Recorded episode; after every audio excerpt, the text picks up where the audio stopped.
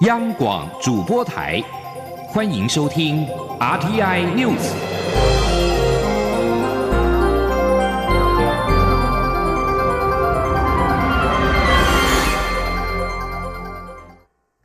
各位好，我是主播王玉伟，欢迎收听这节央广主播台提供给您的 RTI News。今天是二零二零年六月十三号，新闻首先带您关注。卫福部健保署针对八大类三百五十二项民众自付差额的医财定出民众负担上限，引起医界的反对。蔡英文总统在十二号与脸书贴文表示，他收到不少医疗界的朋友与病友的留言，已经请行政院针对各界意见再行研商。行政院发言人丁仪明表示，卫福部长陈时中已经向苏奎报告此事。由于政策目的是希望降低民众负担，行政院希望卫福部能够多加沟通。为了能够进一步了解医界对于健保自付差额医财相关品项递出价格上限标准的不同意见，卫福部长陈时中今天下午要与医界等代表进行沟通讨论会。陈时中十二号强调。全额自付医财并不在这一次的讨论范围之内，主要是针对健保给付医疗器材差额自付的部分定出上限，希望可对执行面进行讨论。民间监督。民间监督鉴宝联盟发言人滕新华十二号表示，鉴宝署对于鉴宝自付差额特裁定出价格上限是对的政策，希望政府能够挺住方向。因为这一类医材的实际效果差异不一，所以透过制定上限价格，可以避免民众在资讯不对等的情况之下成为待宰羔羊。前天记者肖兆平的采访报道。针对八类共三百五十二项健保差额给付医材定出价格上限的行政命令，引发医界部分人士反弹。对此，民间监督健保联盟发言人滕西华十二号受访时解释，国内有全自费医材、健保全额给付医材，以及健保署正处理的健保自付差额特材等三类。滕西华解释，健保全额给付医材是有获得政府在安全与疗效上的基本认证，而其他两类并没有得到健保署的全然认证。考量民众有意使用，因此在有健保支付部分价格的健保自付差额特材上，政府就必须负起监督管理责任。他进一步表示。健保差额给付医材的上限价格，并不是市场喊价，而是根据临床报告以及各医疗院所公告价格的中位数来决定。如果医界对定价方式有意见，可以提出讨论。他说：“上限价可以不满，但也不是他随便胡诌一个数字，所以当然有根据。那一届可以不要这个标准，没关系。”就是你不要中位数，你要中数，你要平均数，你不要管，可能内生你都不管，反正你就是有一个市场价格，这个市场价格的上限，也就是根据真实世界来的。所以建保署这个方法不好，那没关系啊，就大家来讨论什么方法好，但原则上还是要有上限啊。滕西华认为，由于有部分健保自付差额特材，尽管是同厂牌、同型号，在不同医院也有差价情况，因此政府定出上限是为了保障民众权益。他说：“你想要买这个产品的时候，管你去借钱，管你家很有钱，我不管你，至少有个国家的机制是用 HTA 报告评估出来说，这个产品健保之所以负三十，是因为我认为它的疗效就只这样子。”但你想要多试一点点，或是有一些人没办法选择，他只能用这个术式的时候，国家帮你管理的产品的上限，让你不会像待宰的羔羊一样。滕西华认为细节可以再讨论，但定出价格上限是对的政策，希望政府能挺住方向。中央广播电台记者肖兆平采访报道。继续关注政坛焦点。行政院长苏贞昌十二号正式发布，由高雄市政府参事杨明洲担任高雄市代理市长，将于今天上午十点进行交接。苏贞昌基于市政稳定，综合考量由娴熟市政的杨明洲代理，期许他能够做好市政，办好选务。而中选会十二号审定并公告罢韩投票通过，高雄市长韩国瑜即日起解职。中选会并决议高雄市长补选日期定于八月十五号，投票时间为上午八点到下午四点。前天央广记者刘品熙的采访报道。六号罢韩投票通过后，中选会十二号下午召开委员会议，审定投票结果，并由中选会副主委陈朝健在中选会一楼布告栏张贴公告。根据公职人员选举罢免法规定，高雄市长韩国瑜自中选会公告之日起解除职务，行政院将派任高雄市代理市长。由于韩国瑜所移任期仍有两年半。因此，依法最晚要在公告之日起三个月内，也就是九月十一号前办理补选。中选会表示，中选会六月十号邀集考选部、教育部、内政部民政司、户政司、警政署、高雄市选委会等机关。召开选户工作协调会议会商，并提经十二号中选会委员会议讨论，综合考量法律规定完成投票期限、选务量能、疫情状况、台风以及不可抗力情势所需的缓冲时间，决议定于八月十五号举行投票。陈朝健说：“以上两项公告均经今日中央选举会委员会议之审定，那其中。”补选日期定于八月十五日早上八点到下午四点来举行。根据中选会通过的高雄市长补选选务工作日程，六月二十号到二十四号受理候选人登记，七月十号前审定候选人名单，七月十五号候选人号次抽签，七月三十号公告候选人名单，七月三十一号到八月十四号办理公办证件发表会，八月十一号前公告选举人人数，八月十五号投开票，八月二十一号前审定并公告当选人名单。此外，这次补选候选人竞选经费最高金额为新台币八千八百八十四万一千元，跟上次高雄市长选举金额相同。央广记者刘聘熙在台北的采访报道。针对中选会公告高雄市长补选八月十五号举行投票，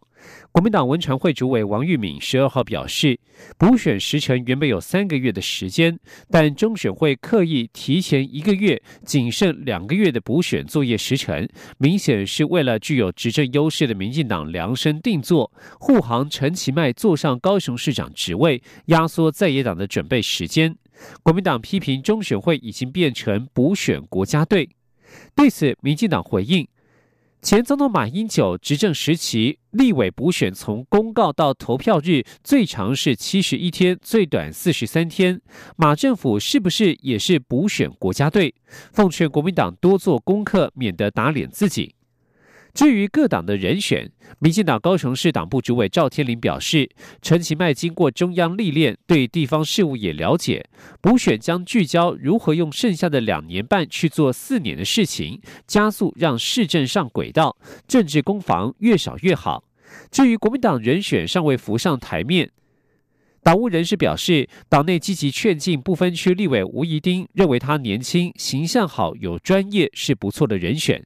至于台湾民众党已经组成补选工作小组征询党员，但是也不排除跨党合作。时代力量则不提名，倾向支持行政院副院长陈其迈。继续关注香港情势。六月十二号是香港反送中运动包围立法会一周年，由网民发起晚上在多区举办相关的展览以及同唱荣光活动。香港警方在多区布防，包括议员许许志峰在内，有多人被警方制服及拘捕。昨天晚间八点左右，数百人在铜锣湾一带高喊口号，举起反送中标语，但是很快就遭到大批的防暴警察到场驱散，多人被制服及被捕，包括泛民主派立法会议员许志峰。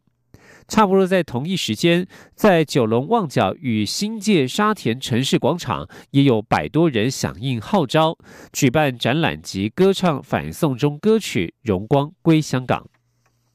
而香港在反送中一年之后，面对一国一制的危机。中国全国人大通过港版国安法立法授权，学者对此表示，北京不容主权受到挑战，更不可能坐视外部势力的干预，因此出手遏制内外势力勾结。至于美国总统川普提出将取消香港特殊待遇等措施，学者则是认为，美国应该不会在此时持续提升美中的冲突，所以川普所提出的地方没有什么痛的地方。不仅因为削弱香港可能造成自身的损失，也可能会不利于美国经济及川普的选情。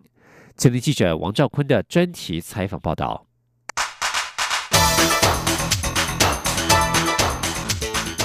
专题报道。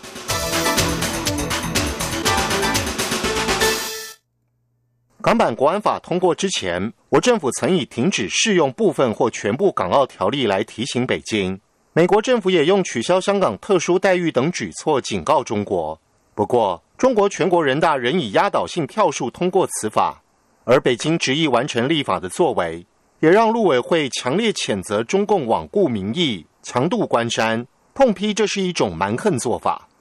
中华港澳之友协会副秘书长肖都环受访表示，当议题攸关主权，中国的底线思维就是没有讨论空间。从北京角度而言，不能再做事泛民主派人士去拉拢美国。要是继续容忍，将永远无法解决香港问题。肖都环说。国安法完之后，回过头来还是要去解决香港的深层次矛盾。因为从去年反送中到现在，他们都认为香港的问题就是因为深层次矛盾的问题。但之所以会变得这么大，是因为内部有人去勾结外部，所以把这个问题扩大了，变成国际化的问题，变成没办法解决的问题。所以先遏止了这一部分内外势力的一个勾结完之后，回过头来就可以来好好的整顿香港的深层次矛盾的一个问题。除外部势力，肖都环指出。内部经济问题也是北京想紧速稳定香港的另一原因。一方面，香港是一带一路的节点，同时还是粤港澳大湾区发展的重要平台。如果香港社会不能恢复稳定，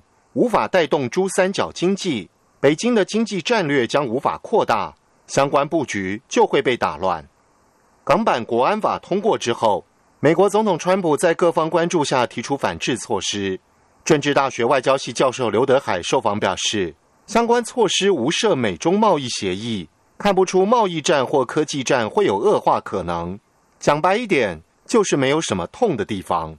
刘德海认为，香港现在的状况虽有港版国安法通过的影响，但考量美国社会当前状态与选举因素，所以其实是既符合美国也符合中国的利益。美中不会为此让争执持续扩大。他说。香港维持的一种现在这样子还是可以的存在的状态下来讲话，是符合美美中的共同的利益嘛？没有必要把它这个香港掐死，掐死的对对美国也呃这个以实际上是他们自己的损失。刘德海表示，美国是民主国家，各界都期待美国的回应，美国也一定得回应港版国安法，但其回应却不如预期严重。肖都环认为，中国当然评估过美国因素。但在经济高度相互依赖的结构下，中国也在赌美国的制裁究竟能落实到什么样的程度。肖都环表示，美国如果决定与中国升高对峙，无论是对经济发展或川普的选情，都未必有利。他说：“北京认为美国的杀伤力是有限的，因为他要付出代价很大。从这个第二个层面再往下看一层，再往下拖，你十一月你川普要选举了，你再拖下去。”如果这个结构不能达到你所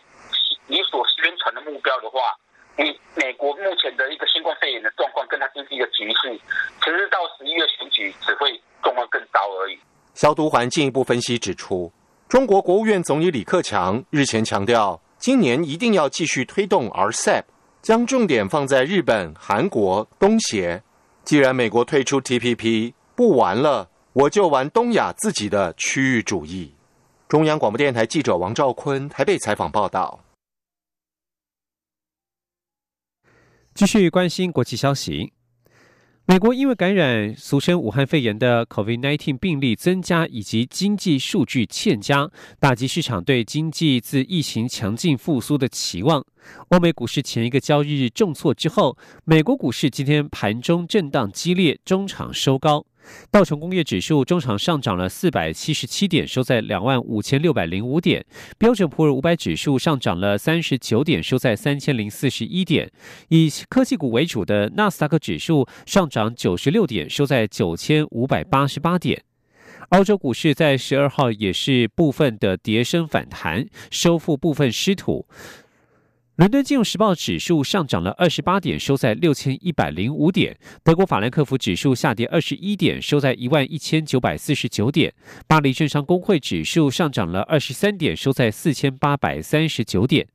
另外，纽约油价十二号下跌，终结连续六周上涨的走势。美国基准期货油价周线下跌百分之八点三。在美国联准会警告疫情对经济造成长期损害之后，市场氛围低落。此外，对于第二波疫情的忧虑也可能破坏需求的复苏。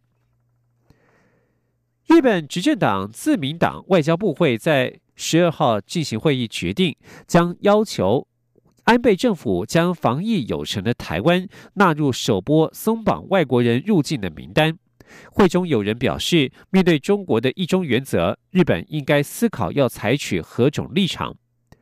日本政府从二月以来陆续实施边境管制，目前针对台湾、中国、韩国、美国、澳洲、越南等一百一十一国实施入境管制，正研议今年夏天要实施的首波松绑入境管制名单有四个国家，包括了澳洲、纽西兰、泰国及越南。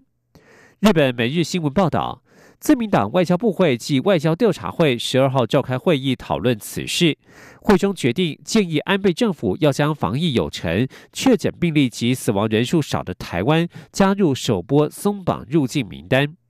报道指出，原本安倍政府是考虑将台湾、中国、韩国等列为第二波松绑入境管制的名单。报道指出。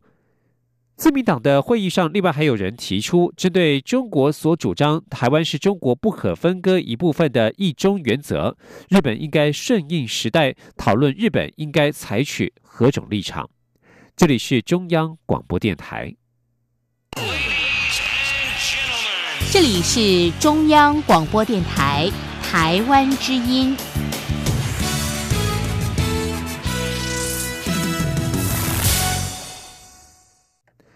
各位好，我是主播王玉伟，欢迎继续收听新闻。国防部在十二号公布了海军敦木支队新冠肺炎群聚事件行政调查报告，提出规划、监督、执行等层面的相关缺失。另外，核定惩处十七人。受到关注的舰指部指挥官高嘉斌、敦木舰队支队长陈道辉将恢复原职。国防部表示，未来一定会落实执行防疫精进作为，期待各界未来给予国军更多支持与鼓励。前天记者王兆坤的采访报道。国防部的调查报告指出，敦木支队发生疫情的主要原因包括返港检疫规划不周延、未将检疫列为联检重点、没有使用新版健康声明书且填写不确实等问题。依据调查结果与缺失，国防部核定惩处十七人。海军司令刘志斌因为督导不周，自请处分；奉总统核定记过一次。舰指部指挥官高嘉斌记过两次。舰指部参谋长敦木舰队支队长陈道辉记过两次。高嘉斌、陈道辉之前因接受调查而调离现职，也已核定十六号恢复原职。国防部军政副部长张哲平表示，国军经过这一次教训，处以拟定相关精进作为。未来也会管制落实执行，并与机关署保持密切联络，随时调整防疫作为。他说：“登木舰队的任务官兵、航班人员在解除隔离访问工作岗位以后，船舰和人员也正式担负了战备，啊，执行保卫海疆的任务。也希望各位在往后，啊，能够多与国多给国军跟海军给予支持跟鼓励。”国防部提出的精进作为。包括依疫情状况分级应变处置、配置即时诊断设备或急件送验机制、强化军医独立疫情回报、落实资讯传送与应变处置等措施。以后敦木支队返国时，将函请机关署协助或指导入境检疫工作。中央广播电台记者王兆坤台北采访报道。而在其他的国防动态方面，国防部在十二号表示，在十二号上午侦获一架中共运八机进入台湾西南空域，机经过国军共空中侦巡战机适切应对，并且实施广播驱离之后，飞离台湾的防空识别区。国防部强调，国军对于台海周边海空域状况均能全程监侦，充分掌握与应处，目前状况均正常。在九号上午，美军一架 C 四零 A 运输机罕见穿越台湾上空，共军随后有苏凯三十战机等多架次短暂进入台湾的西南空域。而昨天是今年以来共机第九度现踪台湾临近空域。继续要关注的是文教消息，关于新南向对疫情对于新南向的影响。教育部推动学海计划，鼓励国内的大专院校选送学生前往国外研修或实习。但是今年受到疫情的影响，截至五月底，全国已经有九十六个计划案无法照按照原计划执行。初步估计有五百名学生受到影响，其中新南海学海逐梦计划占比三分之一，有三十二个计划案延期、取消或是变更实习机构。青年记者陈国维的采访报道。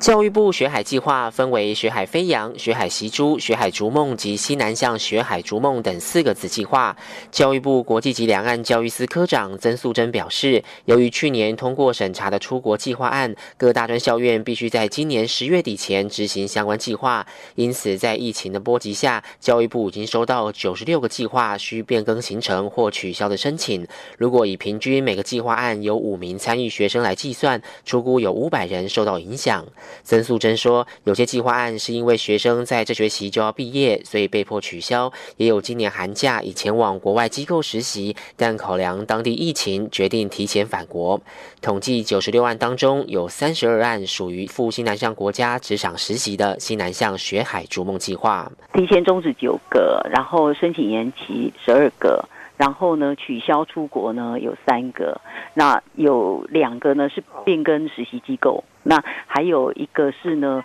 降低选送人数的这个状况，有六个计划。教育部日前公布今年第一次西南向学海逐梦计划的审查结果，共核定补助八十八校三百二十一案一千五百八十三名学生。曾素贞说，这次通过审查的计划案，师生可以在明年十月底前办妥出国手续即可，较不受疫情影响。另外，教育部提到，为了更鼓励经济弱势学生增进国际经验，据低收入户或中低收入户资格的学生，在参加学海各项计划出国研修或实习超过半年以上，返国后得依专案计划办理相关补助，不必担心补助会被取消而不敢出国研修或实习。中央广播电台记者陈国伟台北采访报道。在疫情肆虐之下，要出国旅游或游学可以说是相当的困难。不过，国内旅游现在开始要进入振兴的阶段。为了争取国民旅游消费市场，台北市政府推出安心旅游专案，推出场馆门票铜板价、旅游套票半价等优惠。除了要将每逢假日就往外跑的台北市民留下来消费，也希望吸引外县市的游客到台北市一游。前天记者欧阳梦平的采访报道。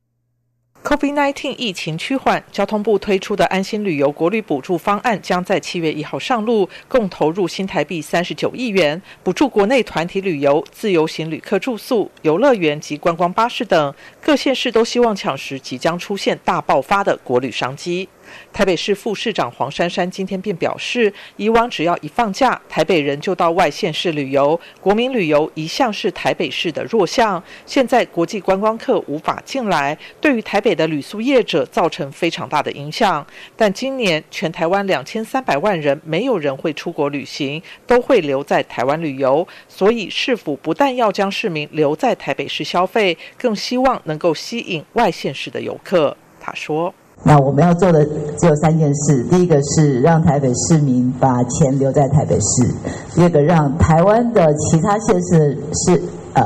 国人能够到台北来旅游；第三个住台北的旅馆、吃台北的餐厅、逛台北的商圈。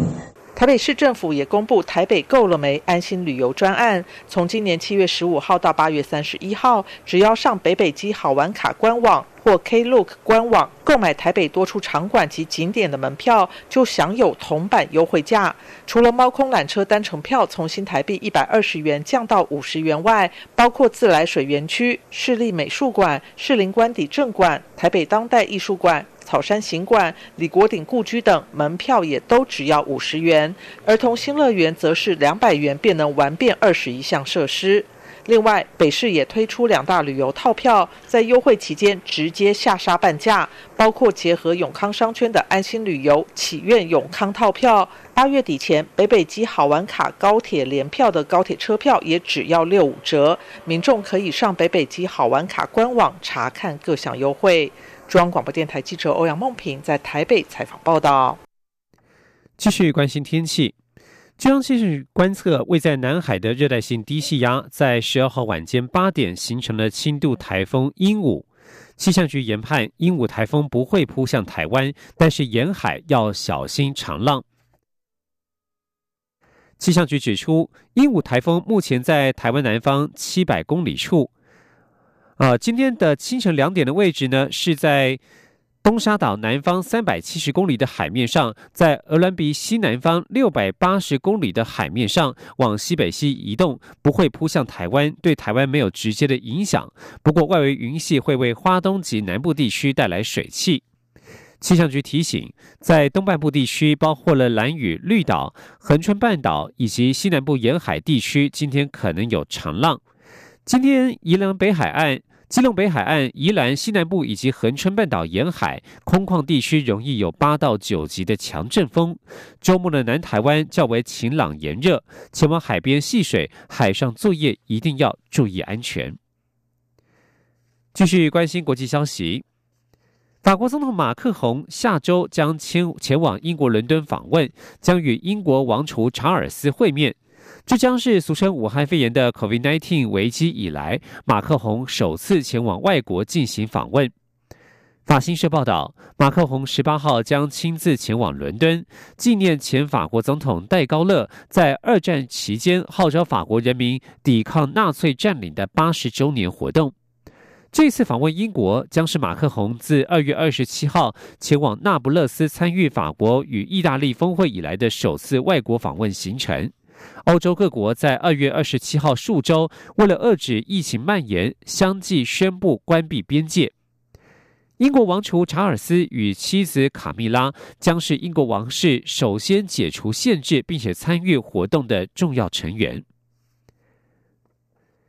中国对抗网络封锁的网站端点心，因为备份大量的有关俗称武汉肺炎的 COVID-19 疫情的文章，两名的年轻志工陈梅、蔡伟字，四月十九号被警方带走，秘密关押五十四天之后，十二号证实两人已经被正式逮捕，罪名为寻衅滋事。